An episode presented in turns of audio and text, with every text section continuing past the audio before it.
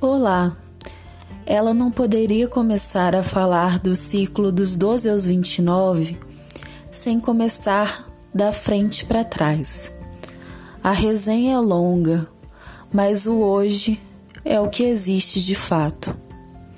Quantos ontens com medo de hoje? Quantas crises de ansiedade, quanta espera, quantas expectativas e incertezas Quanto sofrimento desnecessário. Mas quem é ela para desmerecer seu sofrimento? Só ela sabe o quanto doeu para chegar até aqui e quase que nem chega. Nesses ontens da vida, a minha mente vagou por diversas situações, lugares e pessoas. O meu desejo é que ela vagasse alucinada em estado de euforia, mas não. Ela imaginou cada situação da forma que idealizou, completamente consciente. Eu pude sentir a ânsia do amanhã a cada segundo que o antecedia.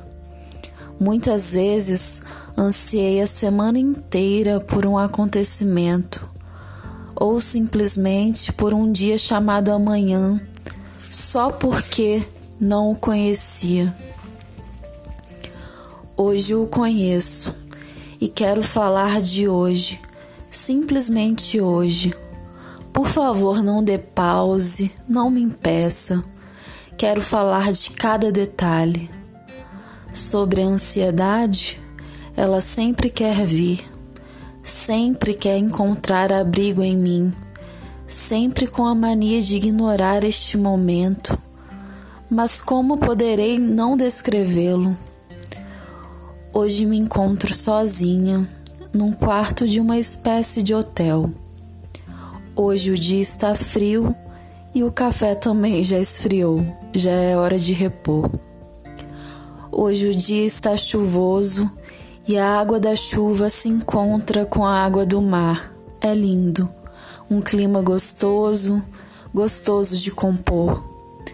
Poucas pessoas transitam pela orla da praia, mas ainda há quem tenha coragem ou apenas vontade. Agora são quase três da tarde e eu me aventuro por entre as horas fazendo uma das coisas que eu mais amo fazer, que é expressar exatamente o que estou sentindo para que você aí desse lado encontre sentido, encontre verdade nas minhas palavras. Faço isso sem medo do amanhã. No meu peito só há gratidão pelo hoje e por esta noite que vou passar aqui. Vamos juntos construir uma ponte entre a jovem que você é e a coroa incrível que você ainda nem imagina alucinado ou consciente, que irá se tornar surpreendentemente